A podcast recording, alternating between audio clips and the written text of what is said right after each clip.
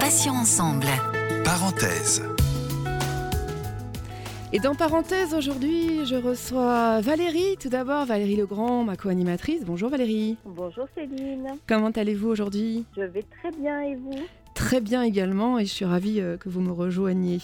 Valérie, on, accueille conjointement euh, Cécile Buche, qui est ingénieure d'études en alimentation et santé chez Unilassal. Et on va parler euh, nutrition aujourd'hui, surtout pour les personnes malades. On va parler un petit peu de, de menus, de conseils, on va parler sucre, on va parler de tout un tas de choses. Et surtout à la veille de ce week-end de Pâques qui nous attend. Bonjour Cécile. Bonjour à toutes les deux. Bonjour Cécile. Alors Cécile, dites-nous tout un petit peu sur, donc, sur ce que vous proposez en, en matière d'alimentation Écoutez, ravie d'être parmi vous euh, aujourd'hui, euh, ravie euh, de pouvoir m'adresser aussi aux auditeurs et de pouvoir surtout vous mettre l'eau à la bouche pour ce week-end de Pâques qui arrive. Alors l'idée c'était de vous proposer effectivement un, un, menu assez, assez festif, mais qui soit aussi adapté aux effets secondaires que le patient peut subir durant ses traitements et euh, durant euh, la maladie. Et donc, euh, juste pour présenter un petit peu l'initiative, à Unilassal, on a développé un, un site internet qui s'appelle Vite fait bien fait et qui va recenser en fait toutes les astuces les petits trucs en cuisine, euh, les plantes et épices qu'on peut utiliser et des, euh, des, recettes adaptées pour diminuer les effets secondaires ressentis par les traitements et la maladie. Alors en termes de, justement, on va parler un petit peu concrètement. Euh, donc là, pour les gens qui ne sauraient pas trop quoi manger, ils ont droit à quoi? Ils peuvent se permettre quoi? Est-ce que le chocolat, c'est, on peut y aller ou alors il faut faire attention? Comment, Quels sont les conseils vous que vous donneriez? Alors les conseils qu'on peut donner tout d'abord, c'est de manger ce qui nous fait envie, ce qui nous fait plaisir et ce qu'on peut ingérer sans se mettre en, difficulté, on va dire, par rapport à son organisme. Pour quelqu'un qui aurait des nausées, des vomissements, c'est vrai qu'il peut paraître euh, peut-être euh, assez euh, déroutant de manger du chocolat parce que ça peut provoquer justement euh, certaines nausées.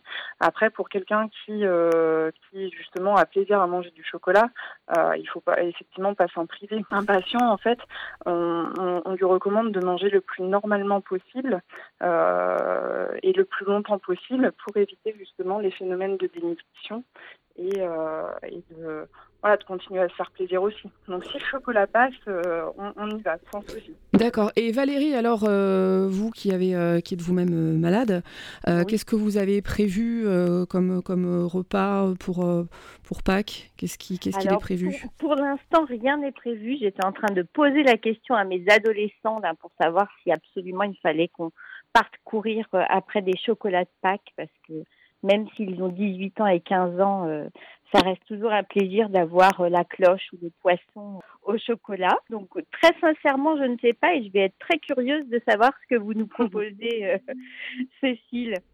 euh, alors Valérie, moi j'avais une, question, donc Cécile va peut-être pouvoir, vous allez peut-être pouvoir en débattre ensemble. Quels sont les principaux problèmes qu'on rencontre quand on est quand on est malade, justement par rapport à peut-être la déglutition par rapport au goût, par rapport à certaines euh, effectivement euh, saveurs qu'on ne sent plus ou qu'on sent trop au contraire, ou avec ce goût métallique dans la bouche qui peut être, euh, j'imagine, très embêtant. Qu'est-ce que vous faites? Est-ce qu'il y a des, choses justement, des, épices? Je crois que je m'étais un petit peu il y, a, certaines épices à privilégier. Qu'est-ce que vous pouvez nous dire, Cécile, d'abord pour la partie purement technique, si j'ose dire, et puis Valérie pour la partie plus praticité quoi? Alors tout d'abord, effectivement, donc euh, nos, connaissances se basent surtout sur des enquêtes qu'on a fait auprès de, plus de 200 malades hein, pour euh, connaître effectivement les effets secondaires euh, des traitements. Il y a, deux types hein, d'effets ressentis et de symptômes. Il y a les effets dus à la pathologie cancéreuse qui qui vont provoquer de la perte de poids, de la perte d'appétit, voilà, et puis de la fonte musculaire aussi de la fatigue avec euh, avec les traitements. Et puis il y a les effets secondaires qui sont dus aux traitements médicamenteux en tant que tels qu'on va recevoir, comme de la chimiothérapie ou euh, de la radiothérapie ou de l'hormonothérapie. Donc là, il faut bien distinguer effectivement ces deux types de symptômes. Mais euh, l'idée qu'on a, c'est et on a travaillé avec les patients dans ce sens-là, c'est d'avoir en fait une approche culinaire adaptée de ne pas faire de, régime restrictif et de se priver euh, euh, de certains groupes d'aliments ou, ou, autres, mais euh, d'avoir une pratique culinaire adaptée en soit en ajoutant des plantes et épices. Donc par exemple, vous avez cité, enfin on peut citer les nausées vomissements qui sont effectivement connus où on va préconiser aux patients de pouvoir euh, ajouter de l'amande poivrée ou du gingembre dans leur préparation alimentaire pour pouvoir calmer effectivement ces nausées. Et puis on a parlé effectivement des troubles de déglutition, euh, de la dysphagie qu'on peut avoir, qui sont dus effectivement euh, au traitement ou à la pathologie cancéreuse lorsque le cancer va se situer au niveau de la sphère ORL par exemple. Et là effectivement on va plus travailler sur au niveau de la pratique sur des textures qui sont plus adaptées et plus faciles à déglutir. Et surtout, ce qui va être aussi euh, onctueux, euh, frais en bouche, etc.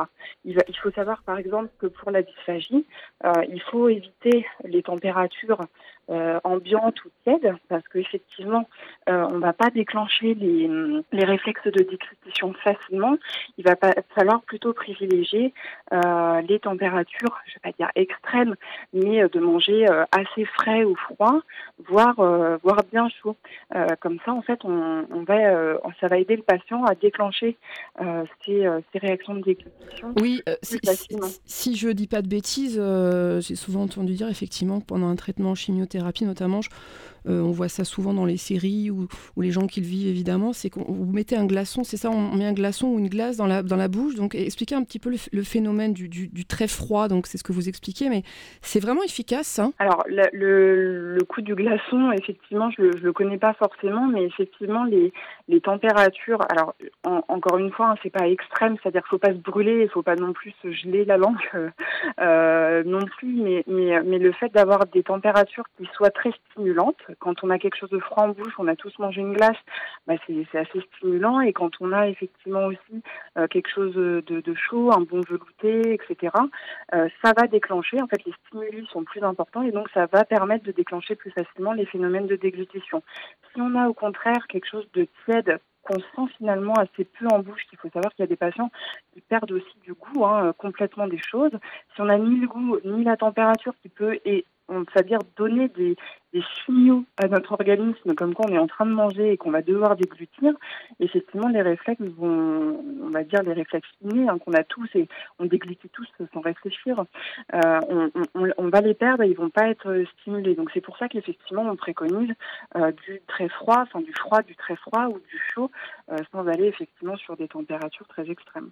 Et Valérie, du coup, vous, pour votre expérience personnelle, qu'est-ce que qu'est-ce qui vous fait le plus de bien quand vous mangez? C'est plutôt du chaud, plutôt du froid ah, Comment ça se passe? Ouais, c'est compliqué. je dirais, en fait, je dirais que ça dépend de, de quelle partie du traitement euh, on va parler, mm. puisque j'ai un peu traversé, euh, je vais dire la totalité. Pendant ma chimio, j'ai eu vraiment des grosses difficultés avec euh, beaucoup d'aftes à gérer et ça c'était compliqué et avec une intolérance complète pour le tiède et le chaud qui me faisait enfler la langue donc là c'est un peu compliqué pour pour se nourrir. Donc euh, la technique du glaçon est de, et de manger tout euh, froid.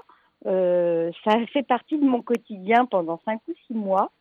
Et des choses très douces, c'est-à-dire vraiment des goûts, euh, je vais pas dire sans goût, mais des choses vraiment très très douces, justement pas épicées, pas pas citronné, euh, pas euh, pas acide, pas amer. Enfin, je cherchais vraiment des goûts très neutres. Ça, ça a été euh, sur une partie de ma première chimiothérapie. Sur ma deuxième chimiothérapie, j'ai eu beaucoup moins de difficultés en dehors de ce goût métallique que j'ai eu continuellement. voilà, donc j'ai adapté, c'est pareil, je pense que c'est assez intuitif. Moi, j'ai pas de d'expérience concrète sur le sujet, je l'ai plutôt fait en fonction de mon intuition. En fait, euh, on a envie de manger ou on n'a pas envie de manger tel aliment ou tel aliment. Je pense que ça vient naturellement et que c'est important aussi de se faire confiance parce que si on a envie de le manger, bizarrement, il va bien passer. Si on n'a pas envie et qu'on se force, il va pas bien passer. Donc, je pense qu'il y a quelque chose de très intuitif. Mhm. Dans, un peu comme les bébés hein, qui se nourrissent. Oui, c'est ça.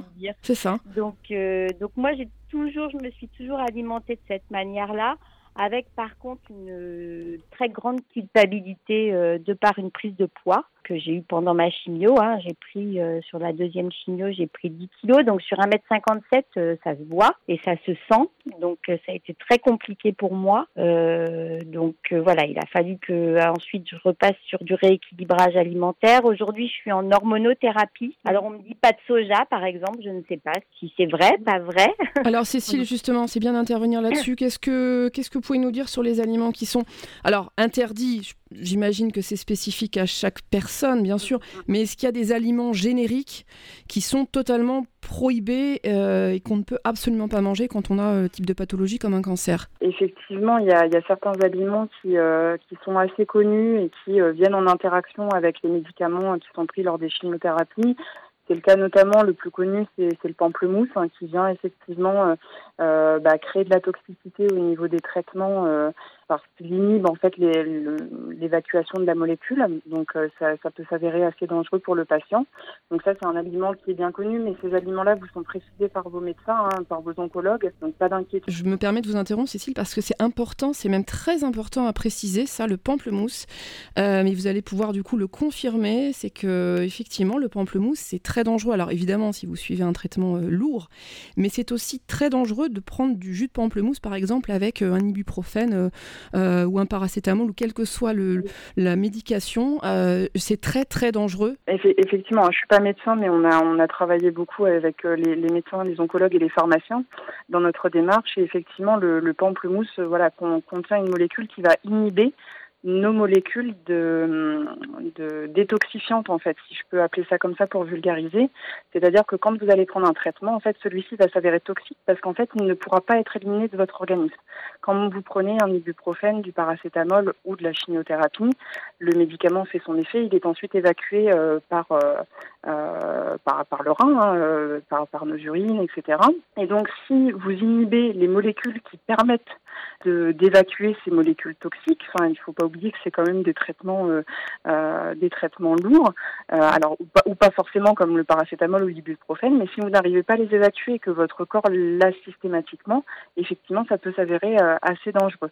Après, par rapport à la létalité, etc., je pense qu'il faut remettre en, perspective que chaque organisme est différent et réagit de manière différente. Donc, pour certains, ça pourra pas forcément s'avérer très dangereux et ça sera juste une alerte, mais pour d'autres personnes, ça peut s'avérer effectivement très dangereux. Je voulais revenir juste une seconde sur le poids. Valérie, euh, vous nous disiez que vous aviez pris du poids. Alors moi, je me pose la question, est-ce que vous avez pris du poids parce que vous avez changé entièrement votre alimentation, que vous avez mangé des choses peut-être qui réconfortantes, des choses doudou, ou voilà, des choses qui vous ont fait vraiment prendre euh, euh, des kilos, ou alors c'est vraiment directement lié à votre traitement? Oui, moi, c'est vraiment directement lié au traitement. Alors mon oncologue m'a toujours dit que c'était une bonne nouvelle, c'est-à-dire que c'est une meilleure nouvelle de prendre du poids pendant la chimio que d'en perdre. C'est plus facile à gérer, paraît-il, donc euh, tant mieux. Euh, mais effectivement, moi, je n'ai rien changé dans mon alimentation. Alors, il y a quand même une partie de mon activité quotidienne qui a changé puisque quand vous êtes en arrêt maladie, euh, vous êtes moins active que que quand on va bosser, quand on fait du sport, etc. Donc forcément, j'étais plus euh, sédentaire, donc euh, ça ça a dû jouer. Mais par contre, je n'ai pas eu de de modification, je dirais, au niveau de mon alimentation entre avant la maladie, pendant la maladie. Hein.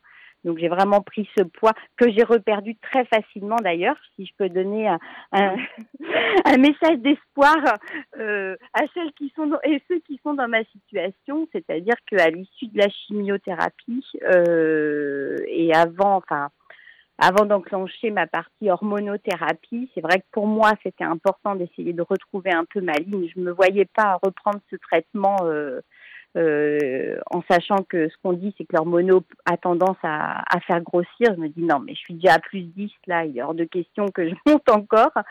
Euh, et je les ai reperdus très facilement. Alors avec un régime, hein, en faisant, voilà, en refaisant du rééquilibrage alimentaire. Et pourtant, je pensais euh, bien manger depuis 45 ans. Mais il y a des choses où effectivement, euh, j'ai réduit euh, certains apports de protéines animales transformées. j'ai remplacé par de la protéine végétale, des petites choses, mais qui m'ont fait perdre très très rapidement. Donc je pense vraiment que c'était le traitement qui, euh, le produit chimique, hein, qui m'a oui, fait grossir. Oui, bah ça c'est vrai que c'est pas, c'est vrai que c'est pas un scoop, hein, tout ce qui est transformé en règle générale. Ouais, il vaut mieux partir plutôt sur une alimentation naturelle. Je pense pas que ce sera Cécile qui me contredira là-dessus. Cécile, je rappelle que donc Cécile Buch, vous êtes ingénieure d'études en alimentation et santé chez Unilassal. Alors on va peut-être rentrer euh, plus spécifiquement, si vous le voulez bien toutes les deux, dans le menu, peut-être on l'a annoncé tout à ah l'heure, le menu à proposer pour nous donner euh, l'eau à la bouche, nous mettre l'eau à la bouche, nous donner envie de manger. Euh, Cécile, qu'est-ce que vous nous avez concocté? Alors bah, ce que je vous propose, alors effectivement ça c'est à adapter en fonction des, des envies de chacun, mais ce qu'on voulait vous proposer avec l'équipe, c'était tout d'abord de commencer avec un velouté de fenouil et un petit nuage de crème. Euh, donc l'idée c'est effectivement bah, d'avoir euh, déjà euh, un apport, on va dire, de fibres sur ce repas. Les fibres en fait elles sont importantes et elles le resteront importantes toute la vie. Alors effectivement il y a des gens qui peuvent plus forcément en manger, mais, mais si on peut continuer à manger des fibres, on est une population assez carencée en France, donc c'est important en tout cas d'avoir ce, premier apport. Donc il y a du, fenouil, des poireaux, de, la carotte. On apporte un féculent aussi pour pouvoir épaissir aussi ce velouté avec de la pomme de terre. Et puis on va aromatiser avec des feuilles de thym, euh, de l'huile d'olive et puis un petit nuage, euh, un petit nuage de, crème euh, sur le dessus. Donc ça va permettre aux personnes qui ont des difficultés de déglutition ou euh, des problèmes en bouche. Là, on en parlait, des aftes et des mucites. Hein, c'est assez récurrent euh, chez les patients qui, euh, sont sous traitement. ça va permettre effectivement de d'avoir quelque chose d'onctueux en bouche. Ça permet d'ouvrir l'appétit avec, on va dire, une entrée qui soit pas trop lourde. c'est vrai que des fois, mais après c'est notre culture aussi française, on, peut avoir des entrées qui sont parfois assez assez lourdes et ce qui du coup peut provoquer une perte d'appétit, voire même couper l'appétit de fait en tout début de repas. Donc là, on va plutôt privilégier quelque chose de léger, euh, de, en texture plutôt euh, euh, liquide, semi-liquide. et donc voilà, et ce, ce potage, ce velouté, il est intéressant parce que bah, vous pouvez le servir dans des petits bols avec un, un, beau petit dressage, un petit nuage de crème sur le dessus. et ça peut être voilà tout à fait appétissant. Et vous pouvez le consommer à la fois chaud ou froid. Donc ça peut être intéressant, comme le disait Valérie, quand on a effectivement euh, euh bah, plus du tout d'appétence pour euh, pour le tiède ou le chaud, euh, d'avoir un velouté qui soit aussi rafraîchissant. Le fenouil, ça, ça a une petite note anisée qui peut être qui peut être aussi rafraîchissant. est-ce qu'un petit gazpacho, par exemple, andalou, ce serait ça serait pas mal? Alors un gazpacho andalou, ça peut être pas mal. Il faut juste faire attention à l'acidité des tomates parce que là en ce moment c'est pas encore la saison des tomates. donc alors vous trouvez des tomates, on en trouve toute l'année, hein, mais elles sont pas encore de, de saison en tout cas en France. Et donc, euh, on peut avoir une acidité qui peut paraître assez désagréable aux, patients. Donc, plutôt euh, se, diriger sur un velouté froid, type gazpacho, mais pas forcément à base de tomates en ce moment. D'accord, donc plus euh, on mise sur les poivrons, ce genre de choses Alors, poivrons, poivrons. mais mmh. voilà, fenouil, ça commence hein, au niveau de la saison. Mmh. des poireaux, on peut avoir des épinards, voilà, des asperges. Mais vu que j'en ai dans mon plat principal, je vais ah, juste après. N'allons pas trop vite en besogne. Donc, pour résumer, la petite entrée, ce sera plutôt un velouté. Voilà, un petit velouté de fenouil pour se mettre en appétit avec une entrée assez légère euh, et, pleine, pleine de fibres et, surtout pleine de gourmandise. D'accord. Et alors pour le plat, le plat principal, qu'est-ce que vous nous, qu'est-ce que vous nous proposez alors, Pour le plat principal, on a choisi de vous proposer un filet de poisson au beurre vert euh, avec euh, qu'on peut accompagner soit tout simplement d'un riz ou, ou d'un petit risotto citronné par exemple. Donc les recettes sont à retrouver sur le site Vite c'est bien fait, hein, donc je les je les détaille pas. Donc ce petit filet de poisson au beurre vert, c'est une recette qui est hyper facile à réaliser. Il faut savoir que toutes les recettes qu'on propose, elles se font en 10-15 minutes. C'est l'idée, c'est pas de fatiguer le patient plus qu'il ne l'est déjà, c'est de prendre plaisir aussi à cuisiner et, comme on le disait, pour éviter aussi d'utiliser des produits ultra transformés euh, qui, vont effectivement, euh, pour des personnes qui prennent du poids, euh, avoir des, graisses cachées, par exemple, ou qu'on se rende pas forcément compte, ou effectivement pour d'autres, bah, voilà, d'autres éléments qui soient pas forcément recommandés, on va effectivement encourager la personne à faire elle-même. Donc, il faut pas que ça soit, faut pas que ça soit rébarbatif, long et, et difficile. Donc très, recette très simple à réaliser. très riche en protéines parce qu'effectivement on a là donc un pavé de poisson à cuisiner. Le poisson blanc c'est plutôt un poisson effectivement maigre, donc là en tout cas pas de pas de complexe à avoir sur sur sur ce poisson là. et puis on, on l'accompagne effectivement pour la gourmandise d'un petit morceau de lard qu'on peut effectivement mettre dessus un petit peu plus croustillant et, et pour apporter un peu plus de goût. Et puis effectivement euh, un beurre vert qui va contenir en fait euh, les euh, du persil, des capres, un petit peu d'ail, etc. Alors si l'ail c'est pareil, vous pouvez avoir des soucis à accepter l'ail pendant les traitements. il faut le passer quelques secondes au micro-ondes avant de le avant de cuisiner ou bien le cuire et ça réduit notamment beaucoup les bah voilà les ça laisse une saveur plus fine on va dire que, que agressive donc euh, voilà, euh, pas hésiter à faire ça. Et on accompagnera donc euh, d'asperges vert ou blanches selon votre préférence. Alors dans l'assiette, c'est plus sympa là d'avoir des, asperges vertes. Ça rappelle un petit peu le, beurre vert qui va accompagner le poisson et ça fait moins blanc sur blanc avec le poisson. donc voilà, donc les asperges simplement les éplucher, les faire cuire à la vapeur et, et voilà et d'accompagner si vous le souhaitez d'un petit peu de riz avec. Qu'est-ce que vous recommandez comme riz? On part sur du riz blanc ou qui est raffiné ou alors on part plutôt sur sur un riz complet ou, semi-complet, justement pour les fibres dont vous parliez tout à l'heure? On part sur le riz qui va nous faire envie parce qu'il y a, certains riz qui sont un peu plus parfumés que d'autres. Le riz complet, ça peut effectivement avoir un peu plus de mâche et euh, ça peut être un peu plus sec en bouche. Donc pour quelqu'un qui aurait euh, effectivement des difficultés, faut bien l'accompagner avec une petite sauce, avec ce petit beurre vert là, ça peut être intéressant. Effectivement, par contre, euh, le, fait de cuisiner un, riz complet va effectivement apporter plus de sucre. Donc c'est effectivement dès que vous le pouvez, consommer des céréales complètes, du pain complet, du riz et des pâtes complètes, c'est effectivement meilleur pour la santé. Alors le, le dessert maintenant, allez, on va, un petit peu bah, se mettre en, en, jambes. avec, du chocolat, avec du chocolat, Alors, non? Eh ben non, je n'ai même pas choisi de chocolat, ah. mais vous le prendrez euh, avec votre café euh, et tout votre côté. Non, j'ai pas prévu de chocolat, mais alors je vais vous donner deux, deux petites alternatives parce qu'on est, on est gourmande. Euh, donc j'avais prévu une petite verrine de fraises à l'amande poivrée parce que les fraises sont aussi de saison. Donc vous voyez, euh, c'est important d'avoir des sites. Donc je, vous le répète, on, essaye d'avoir effectivement euh, des légumes et des fruits euh, de, saison. Donc une petite verrine de fraises à l'amande poivrée. L'amande poivrée, elle va être là effectivement pour lutter contre les nausées et vomissements et finir le repas sur une note plus fraîche. Parce que c'est vrai que bah, sur ces repas un peu plus de fête, etc., quand on veut être dans dans l'ambiance, la convivialité avec euh, avec sa famille, si on a la chance euh, euh, d'être d'être confiné avec elle, en tout cas en ce moment. voilà, on, on essaye d'aller jusqu'au bout du repas et de et de pouvoir effectivement avoir cette petite verrine. Donc très facile à faire avec quelques sablés, quelques sablés bretons par exemple qu'on qu'on va effectivement réduire en gros morceaux au fond d'une verrine des fraises coupées avec l'amande poivrée, fraîche ou séchée selon ce que ce que vous avez. Si vous n'avez pas de menthe poivrée, de l'amande, ça fait aussi très bien euh, euh, l'effet euh, anti-nauséeux euh, recherché. Et puis sur le dessus, une petite chantilly. avec ça, par contre, on peut vous proposer aussi une recette de, de, gâteau au chocolat minute. Donc là aussi, oh, ah. très, très simple à réaliser pour pour les envies de chocolat. Donc pour accompagner avec en petit euh, en petit forme de, de enfin, en forme de, de petits muffins, euh, ça ira euh, tout à fait bien. Donc là il y a des il y a des recettes qui sont euh, qui sont hyper simples. On en a une aussi sur le site. Donc c'est un gâteau chocolat minute. Vous n'avez qu'à effectivement prendre euh, donc du chocolat.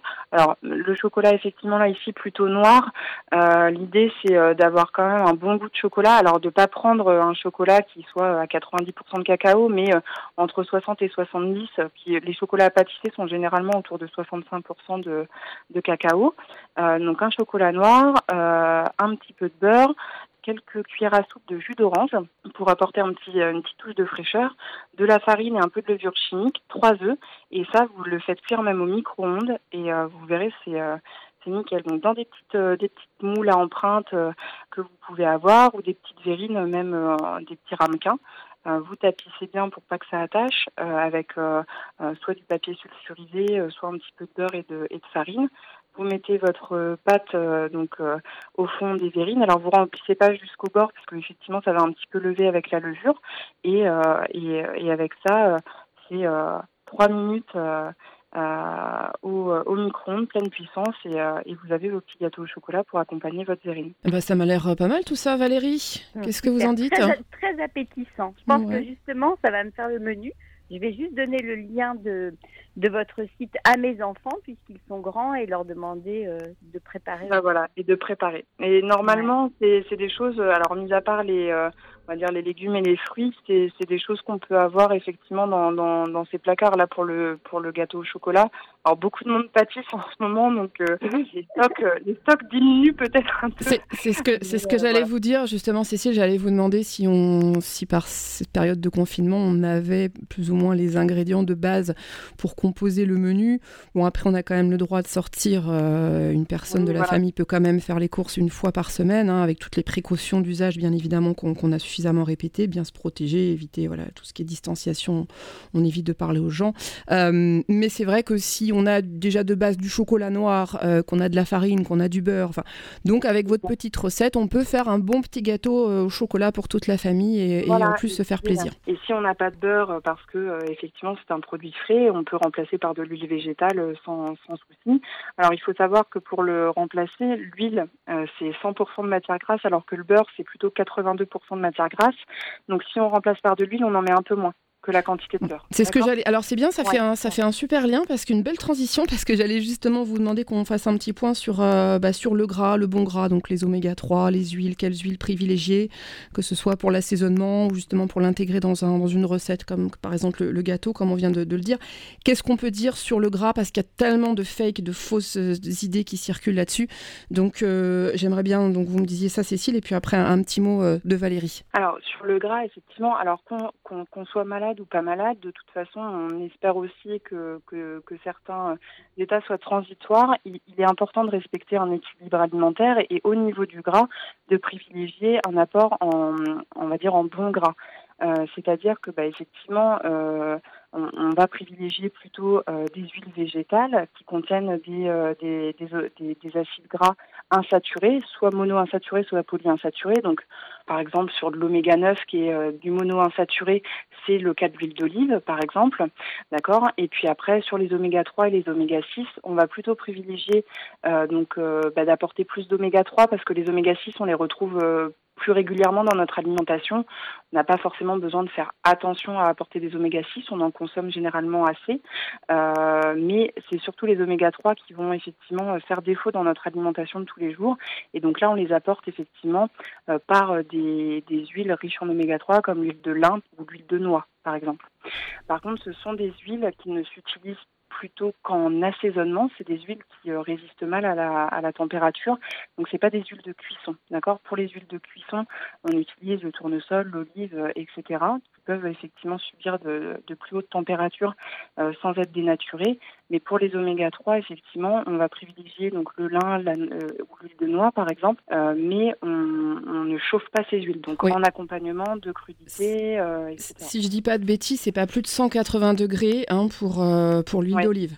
Même pour l'huile d'olive, voilà, ce que je dire. Même pour l'huile d'olive, c'est pas des huiles de friture. Après, pour la friture, on va mm, choisir plutôt des huiles d'arachide euh, ou des huiles de pépins de raisin, etc., qui sont beaucoup plus résistantes euh, aux températures. D'accord. Euh, j'aimerais, chère Cécile, qu'on parle peut-être du minute du site internet. Est-ce que vous pouvez nous donner le site internet d'Uni La Salle pour les gens qui voudraient un petit peu aller en savoir un peu plus sur Uni La Salle Dites-moi tout.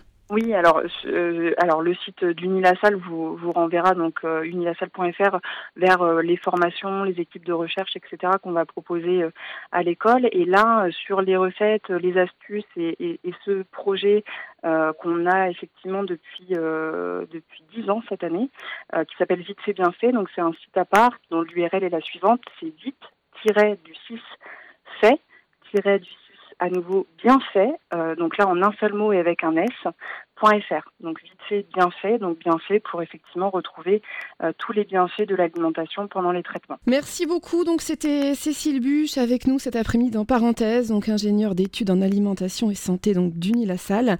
Merci infiniment pour tous ces conseils qu'on va s'empresser de, suivre. Valérie, euh, je vous laisse le mot de la fin.